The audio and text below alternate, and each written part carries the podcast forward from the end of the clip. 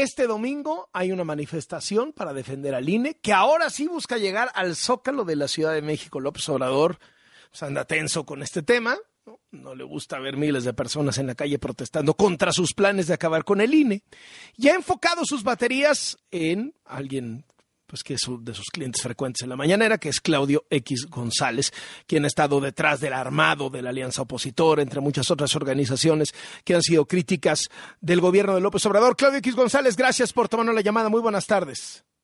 Carlos, muy buenas tardes. Muchas gracias por la oportunidad. Eh, si es convocatoria de Claudio X González, vamos empezando por ahí.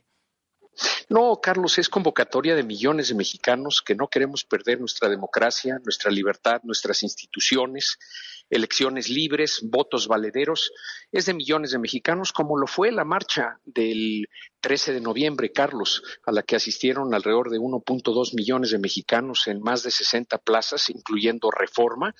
Y en ese sentido, eh, esto no puede ser obra de una sola persona o una sola organización, es obra de todos los mexicanos inquietos que no quieren perder, repito, su democracia y su libertad que tanto trabajo y tanto sacrificio costó construir en los últimos años. Uh -huh. eh, ahora, eh, Claudio X González, ¿quién, ¿de dónde sale la idea? ¿Cómo surge la idea? Alguien tuvo que haber dicho primero eso, vamos a hacer una marcha. ¿Quién, quién fue? Bueno, sí, hay un grupo de organizaciones convocantes que se reúnen en una organización que se llama Unidos, que, que, suma, repito, a muchas. Hizo la convocatoria de noviembre, hizo la convocatoria de febrero. La de noviembre sirvió para parar, como tú lo comentaste, el plan A del presidente para destruir el INE por vía de una reforma constitucional. Y ahora el presidente, de manera marrullera, de manera tramposa, como suele actuar él y su partido Morena, pues van con una serie de reformas legales que probablemente va, que quedarán aprobadas esta misma semana, Carlos, y si no, muy próximamente que buscan, en palabras del secretario de Gobernación, descuartizar al INE. Hazme el favor, es decir, la organización más prestigiada eh, y mejor eh, valorada por los mexicanos, pues ellos la quieren descuartizar y con ello a las elecciones y a nuestra democracia. Entonces tenemos que volver a salir a la calle. Se hizo este llamado para el 26 pensando que en este periodo ordinario de sesiones quedaría aprobado el, el llamado Plan B. Y bueno, pues vamos al Zócalo, Carlos, porque ahí está la Suprema Corte de Justicia y tenemos que ya todo queda en la corte, corte. o sea, ha, han subido ha subido mucho el costo político de, del plan B, ¿no? Pero aún así Morena pues le vale, ¿no? Este, sus senadores pues ellos, diciendo, mira, aunque salgan millones a las calles, el plan B va como va, destrozaremos al INE, ¿no? Descuartizaremos al INE. Bueno, pues ellos tienen las mayorías en las uh, Cámara Baja y la Cámara Alta para pasar este plan de legislación secundaria, Carlos, pero lo que no tienen es la posibilidad de definir qué va a ser el, el, la Suprema Corte de Justicia ante las acciones de inconstitucionalidad, las controversias constitucionales y los amparos que se van a presentar, que se han presentado y que se van a presentar contra este plan B, y entonces queda en manos de la Suprema Corte de Justicia, que esperamos y confiamos que en uso de su independencia, Carlos, pues declara inconstitucional lo que evidentemente lastima a nuestra democracia y a nuestra constitución. Ahora, o sea, López Obrador solo necesita cuatro votos. Es decir, aunque pierda la votación, puede ganar el asunto porque solo necesita cuatro votos. ¿Los tiene? Mira, efectivamente se requiere de una supermayoría para declarar la inconstitucionalidad de una ley secundaria en México. Ese es un problema constitucional, Carlos, que habrá que cambiar con el tiempo. Es la única Suprema Corte de Justicia de la, de, del mundo en donde se les da este tratamiento a los ministros. No, se debería de definir por mayoría simple. Mayoría. Bueno, dicho eso, aquí se requieren eh, ocho de los diez votos. Entonces el presidente necesita, como tú sugieres, del ocho de los once. Entonces él necesita cuatro para evitar una declaratoria de inconstitucionalidad. ¿no? Entonces, bueno, pues sí está cerrado porque ha habido algunas ministras y algún ministro que, eh, pues casi eh, siguiendo el guion de la 4T están votando a favor. Entonces no tenemos mucho margen y por ¿Estamos eso hablando llevamos este del ministro Saldívar y las ministras Yasmín Esquivel y Loreto Ortiz? Pues mira, habrá que esperar sus votos en este caso particular, pero ciertamente eh, la ministra Yasmín y la ministra Loreta han votado muy, muy pegadito a los designios de la 4T y el ministro Saldívar en ocasiones. Entonces, bueno, ojalá, ojalá ahí este, la última, él no, la de, se la presidente de la Corte ya no, ¿no?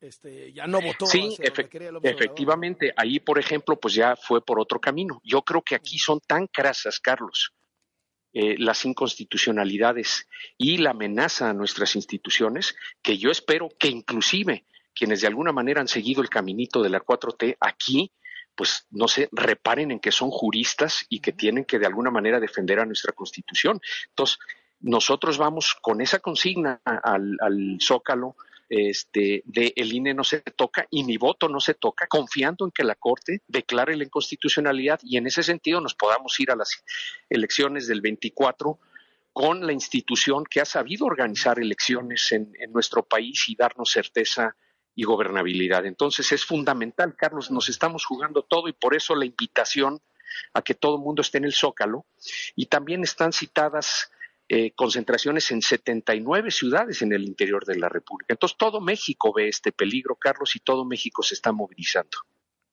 Eh, ahora, eh, ¿esperan juntar más gente que en la marcha de noviembre?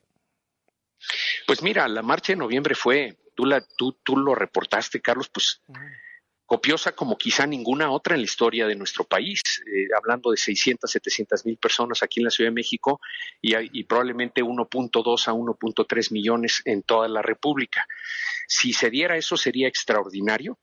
Eh, no sé cuánto se lleve para llenar el zócalo, pero la consigna es esa, tenemos que llenar el zócalo y enviar eh, al unísono el mensaje de defensa de nuestra democracia y libertad. Entonces, pues es un reto grande, pero los tiempos están para retos grandes, Carlos, porque está. ¿Cómo funciona? ¿Cómo funciona? Si van a ser tres marchas, va a haber marchas también en, en, los estados de la República.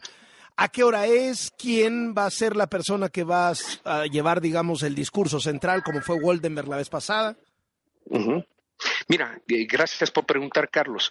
El citatorio es a las 11 de la mañana para iniciar el evento. Eso quiere decir que le estamos pidiendo a la gente que llegue desde nueve, nueve y media de la mañana. Este, para que todos tengan su lugar en, el Zócalo. Y eh, a eso de las 11 va a iniciar una serie de actividades que van a culminar con el discurso, por un lado, de Beatriz Pajés y también del ex ministro de la Suprema Corte de Justicia, José Ramón Cosío, y el himno nacional. Es un programa sencillo, no es una marcha, Carlos. Permíteme eh, ah, aclarar eso. Es, una concentración, en el Zócalo. Concentración en el Zócalo. Cada quien puede llegar por la avenida que más le convenga, dependiendo si viene del norte, del sur, del este o el oeste de la ciudad.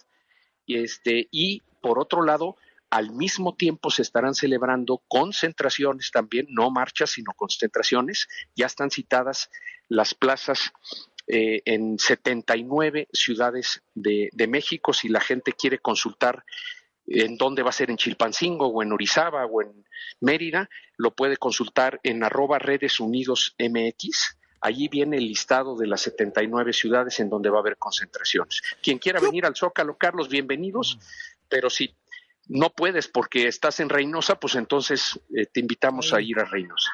¿Qué objetivo tiene si al presidente le vale. O sea, si el presidente dice, yo voy a destrozar al INE, yo voy por el plan B, sus diputados, sus senadores, su gobierno, su partido, o sea, ¿qué objetivo entonces tiene la marcha? Mira, quizá el presidente dice que le vale eh, y no va a variar su curso este, por, por esta manifestación, como no lo hizo por eh, la marcha de noviembre, Carlos, pero en el fondo, políticamente no le vale. Tan no le vale que organizó una contramarcha, hazme el favor.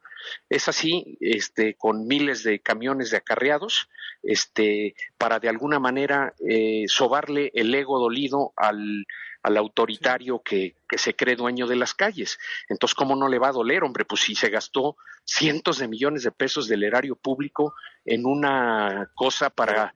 Eh, Pero repito, lo va a volver a hacer el 18 de marzo. O sea, ya, ya anunció que el 18 de marzo contesta esta marcha, o sea, 15 días después. Entonces, dice misa el presidente y casi literalmente dice misa el presidente, pero luego va y, organiza contramarchas. Eso quiere decir que sí acusa el golpe político, que significa que se esté moviendo la ciudadanía. Yo creo que a lo que más le teme el presidente Carlos es a la ciudadanía. Y la ciudadanía se está movilizando como no se había movilizado en mucho tiempo y eso es una señal de demócratas defendiendo la democracia y empujando este tema fundamental. Entonces, no, yo creo que, que, sí están, lo tienen muy presente. Tan es así, pues que la marcha se menciona propiamente en todas las mañaneras, ¿no? Este, si, si fuera inconsecuente, pues no se aparecería en sus mañaneras. Eh, ahora, eh, ¿cómo viene el tema electoral desde el punto de vista de Claudio X González? ¿Cómo se ve la elección de Estado de México? ¿Cómo se ve la elección de Coahuila? Mira, son contiendas importantísimas. Yo, yo no he escondido nunca que estoy en un proyecto para tratar de lograr una nueva alternancia democrática en, nuestro país, Carlos, porque siento que este gobierno está lastimando mucho eh, en México, que no hay resultados y por otro lado que quiere conculcar libertades y terminar con la democracia. Bueno, pues claro que uno querría que eso cambie. En ese sentido, la ruta eh, pasa por Estado de México y por Coahuila. Yo siento que va a haber una contienda muy cerrada en el Estado de México. Eh, creo que Alejandra del Moral ha tenido un buen inicio de campaña. Eh, yo creo que ellas tienen una candidata vulnerable, déjame ponerlo así. y en Coahuila también se ve fuerte la coalición. Entonces, Pero las encuestas marcan una cómoda ventaja de Delfina Gómez, ¿no? Bueno, la última que yo conozco, eh, Carlos, que me parece es del financiero y tendrá unos 10 días, marca una diferencia de, de 7, 8 puntos. Entonces, eso considerando, Carlos, pues todo el aparato de, de, Morena y por otro lado el hecho de que Delfina Gómez, Carlos, lleva en campaña eh, seis años, porque ella fue la candidata de Morena hace seis años. Entonces ella es muy conocida en el Estado de México, mientras que Alejandra del Moral apenas acaba de presentarse, digamos, y ser un gira como candidata. Entonces, no, yo creo que eso, si, si yo estuviera en el campamento de Delfín, estaría muy preocupada de que solo son ocho puntos de diferencia después de todo lo que han hecho y se han desvivido para tratar de posicionarla. Ahora, Felipe Calderón, desde mi punto de vista, en un muy mal timing, considerando lo que está pasando con García Luna en Estados Unidos. Pero bueno, saca un artículo que es muy leído y muy comentado en el periódico Reforma. Y dice, la oposición debe ser totalmente unida, dar sus candidaturas a ciudadanos y hacer elecciones primarias. Esa es una ruta que convence a Claudio X González para hablar de alguien que pueda encabezar a la oposición en el 2024. Bueno, mira, nosotros hemos enfatizado, Carlos, la importancia primero de la unidad de PAN, PRI, PRD y de Movimiento Ciudadano. A nosotros nos gustaría que Movimiento Ciudadano se sumara a la, a la coalición opositora, nos parece fundamental. Ahora, dicho eso, eh, también sentimos que es menester que los partidos se abran más a la ciudadanía y que los ciudadanos se involucren más en la política, Carlos. Y, y eso no necesariamente quiere decir que busque ser diputado, senador gobernador. Quiere decir que te involucres como este domingo en manifestar que no quieres que acaben con tu democracia, con tus libertades, con tus derechos, con las instituciones. Y en ese sentido, eh, este, esta falta de asociación, digamos, entre partidos y ciudadanía tiene, yo creo que dos responsables, los partidos que de alguna manera se han aislado y los ciudadanos que no han pedido eh, participar más. Entonces, yo creo que tiene que haber un encuentro feliz entre los partidos de oposición y la ciudadanía que refresque a la política nacional. Eh, el texto del, del eh, expresidente Calderón es marca una ruta en términos generales aperturista con la que estoy de acuerdo, pero ojo, quizá marca pasos agigantados que yo creo que tendrán que ser más bien evoluciones, Carlos, en esta apertura de los partidos a los ciudadanos y del involucramiento de los ciudadanos en los partidos. Pero eventos como la marcha de noviembre o la concentración del domingo próximo a las 11 de la mañana, Carlos, pues son hitos que van marcando la participación ciudadana y su mayor peso en los asuntos públicos del país. Ahora, eh, están más metidos los, eh, los partidos políticos en esta marcha del domingo que lo que estuvieron en la de noviembre, ¿no?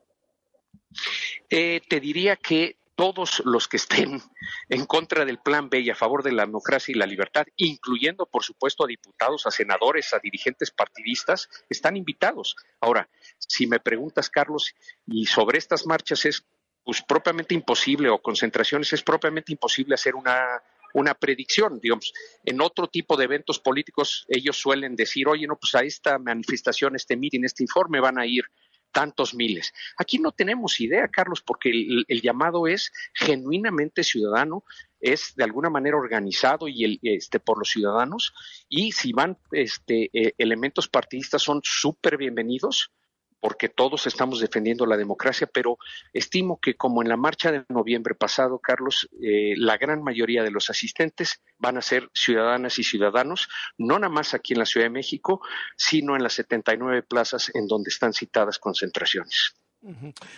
Eh, hay mucha decepción entre la ciudadanía porque mientras se habla todos los días de las corcholatas del presidente, en la esquina de enfrente no hay figuras que entusiasmen, que jalen, que arropen. Y no es que las corcholatas sean unas castañuelas, lo que pasa es que pues, son las que están y López Obrador, que ese sí es una castañuela, los está promueve, promueve, promueve, promueve, promueve, promueve, y del otro lado no se ve nadie. Y eso ha, contagiado una desesperanza en la gente. Mira, yo eh, discrepo, Carlos. Eh, yo creo que falta mucho tiempo para ir colocando perfiles. ¿Suficiente tiempo? ¿Suficiente? Sí, yo creo que sí es suficiente el tiempo, Carlos. Pero mira, ¿cuál es, digamos, que, el razonamiento detrás de que hay suficiente tiempo? Mira, déjame mencionar antes que eso, que sí es cierto que ellos se han adelantado en las tareas y de hecho están tratando de hacer pasar este plan B para efecto de que no haya sanciones a, a las muchas ilegalidades que han cometido desde el gobierno federal, promoviendo a candidatos este, para gobernadores, para senadores, para diputados y para la presidencia de la República en el 24. Es ya un descaro cómo se utiliza eh, el erario público y el poder público para promover a sus candidatos. Bueno, desde el púlpito presidencial, Carlos. Y lo que quieren con el plan B, en parte, es descuartizar al, INE y cubrirse para que el presidente pueda seguir siendo el coordinador de campaña de Morena y para que los ah, precandidatos morenistas tengan todo tipo de ventajas sobre eh, los contendientes de la oposición. Entonces, en ese sentido, me parece que hay que marcar ese foul. Este, y por otro lado, siento que hay tiempo, ya hay declaraciones de panistas, peristas, perredistas, eh, emesistas inclusive, Carlos, eh, declarando a mí sí me gustaría contender, a mí sí me gustaría ser considerado. Yo creo que ahí hay buenos perfiles que se irán de alguna manera perfilando con el tiempo.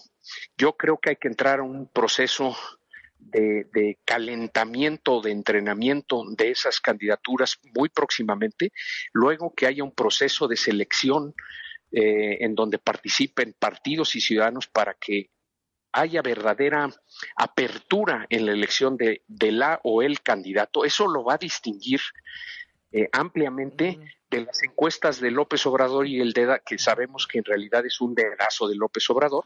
y luego, pues, dedazos, ¿no? Pues uno por encuesta. Pues sí, pues sí. Y luego vendrá el, el, el Mundial, que es de alguna manera la, la, contienda entre la oposición y el oficialismo, pues que corre de enero a junio del año entrante, ¿no? Entonces, yo creo que estamos en fase de, de entrenamiento, calentamiento, luego viene el partido para seleccionar al contendiente opositor y luego viene el mundial, Carlos. Entonces, mira, en política, un año y cuatro o cinco meses, pues mira, puede ser muy poco, pero también es un mundo de tiempo, Carlos. Pueden suceder tantas cosas en ese lapso de tiempo. Ahora, entre un lunes y martes suceden un mundo de cosas.